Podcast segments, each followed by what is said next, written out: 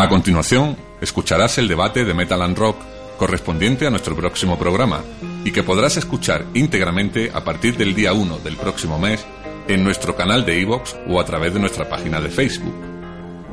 Para más información, mira la descripción de este podcast.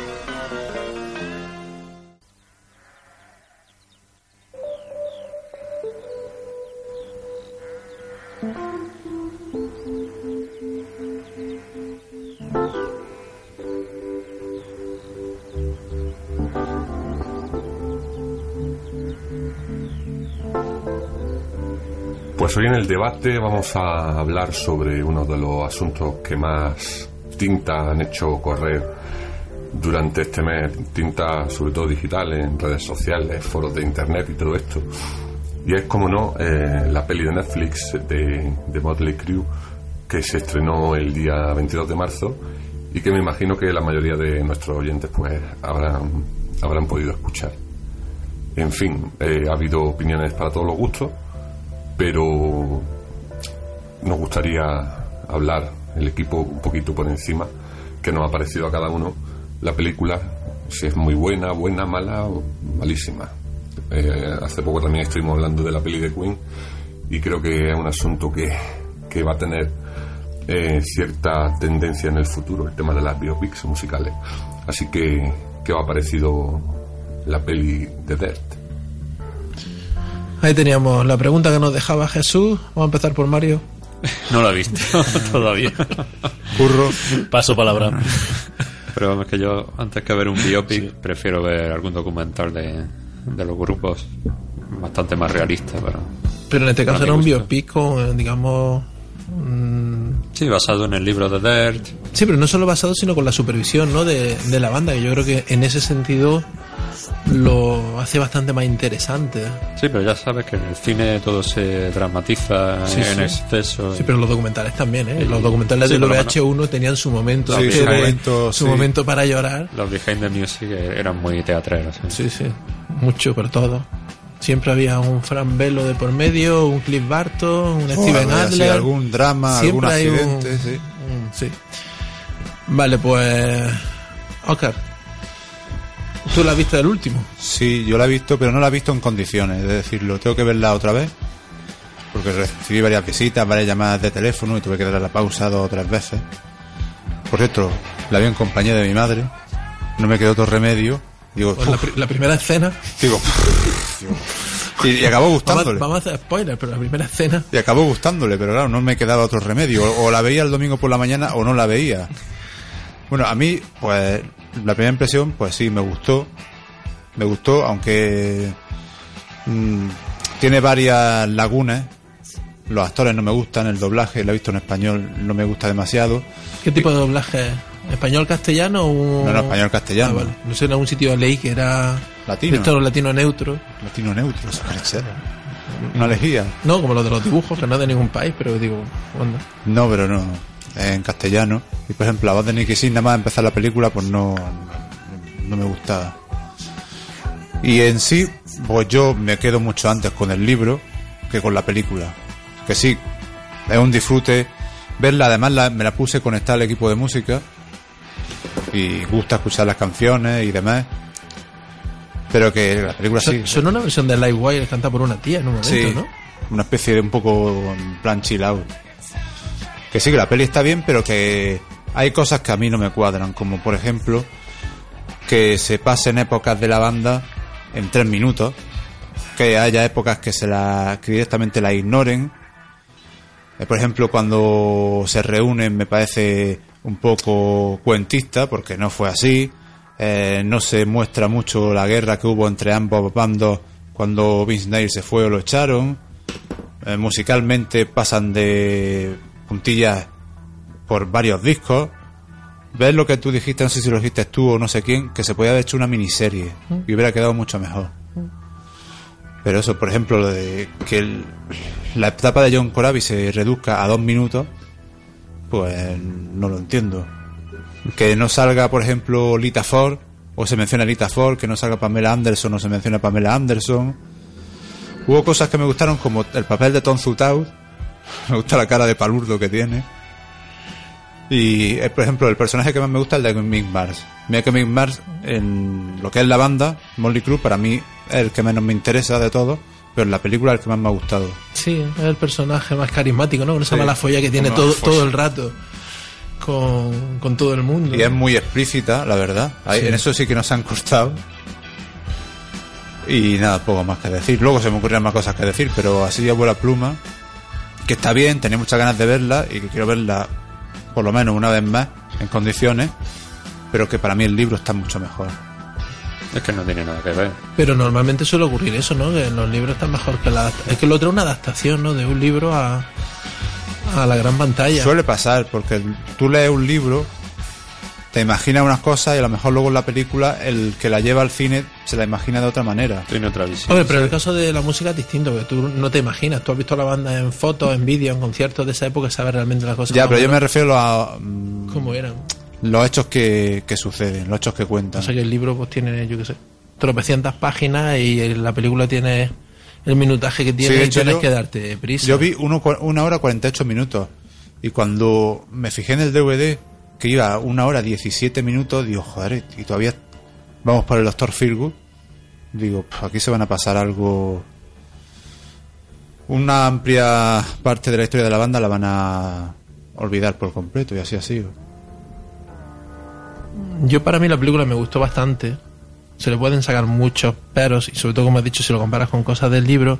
Pero hay que recordar varias cosas. Una es que el libro se publica en el año 2000-2001, con lo cual deja también los últimos 20 años de, de la banda lo deja fuera.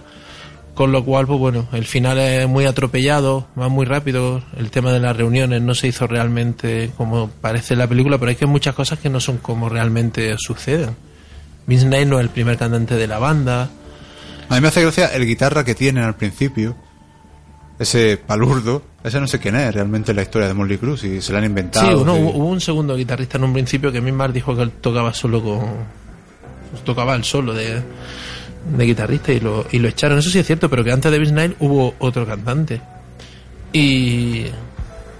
Pero a mí en general, yo vi el tráiler, me llamó mucho la atención porque me parecía muy bien conseguido todo.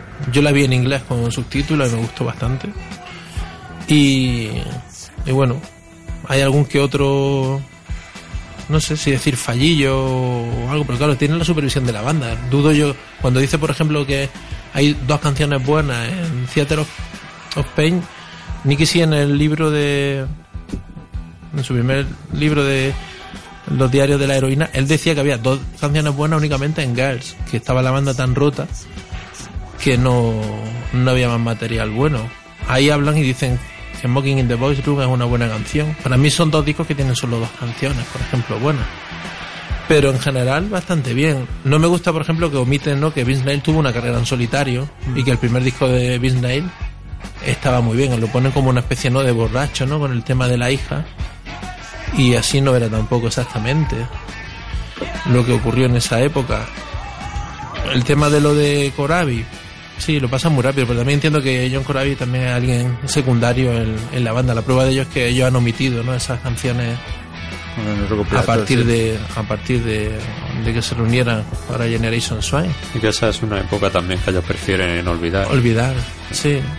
Sí, porque ellos mismos no querían editar ese álbum como Molly Crew, era la compañía la que le obligó o le presionó para que lo editaran con ese nombre, con lo cual puedo entender también que digo, mira, esto no era Motley Crue, esto era otro grupo, éramos tres miembros y, y un nuevo cantante.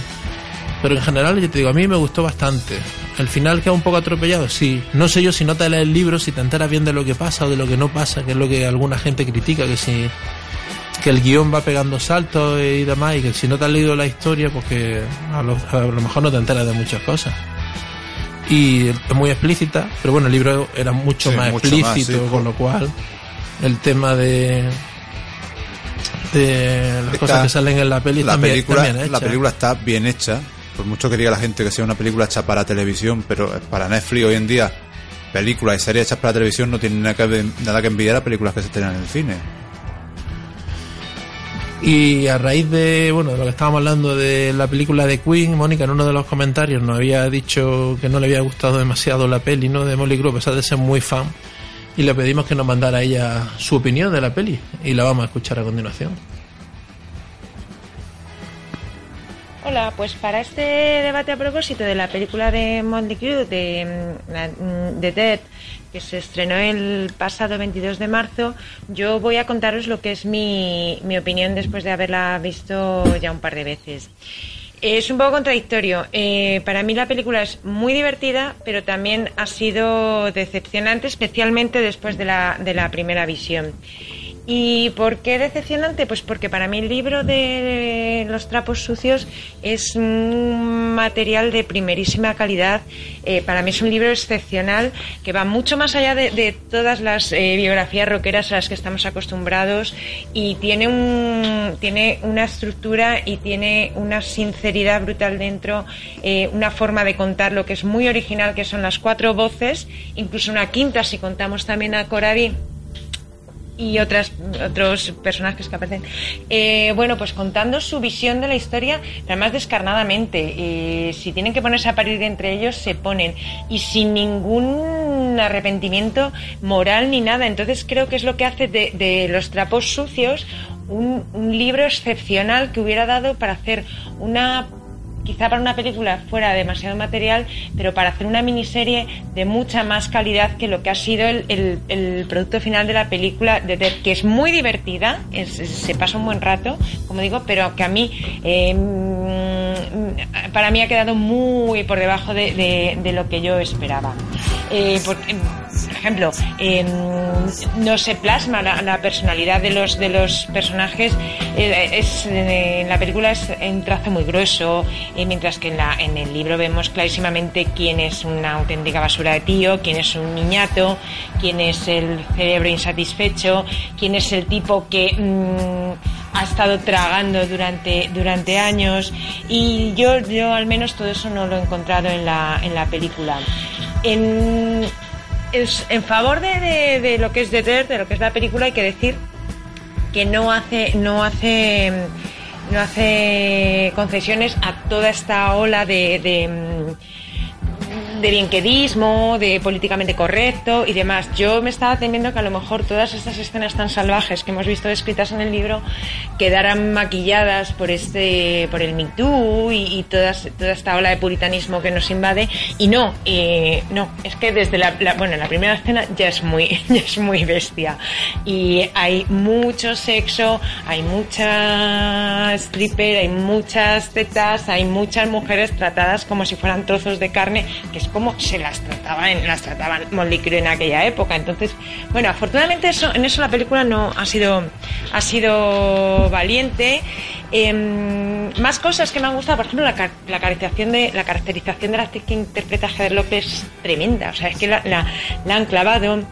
Mm, y, bueno, pues eh, tiene la parte buena de que ha colocado a Moldy Cree otra vez en la, en la picota y si conseguimos, mm, bueno, que a lo mejor ese contrato que nadie sabe qué contraparte tiene ni qué mm, cláusula penal de incumplimiento tiene, si, eh, pues, eh, lo, rompan y, por lo menos nos den alguna una, una gira lucrativa para ellos y satisfactoria para nosotros. Por lo demás, a mí narrativamente me parece una auténtica chapuza. Eh, no nos están contando en realidad la mm, historia de Molly Crew, nos están contando pues aproximadamente la mm, mitad de la historia de Molly Crew. Porque, porque los últimos 20 años se liquidan casi con un fueron felices y comieron perdices. Es mm, muy cutre eso de la reunión en un bar de pescadores, es tremendo. de, de cutre que es, porque la reunión sabemos que no fue en plan colegueo, ni fue a qué amiguitos somos que vamos a buscarte al hospital y, este coge, y le decimos a la enfermera que le empuje tu silla ruedas, que la empujamos nosotros.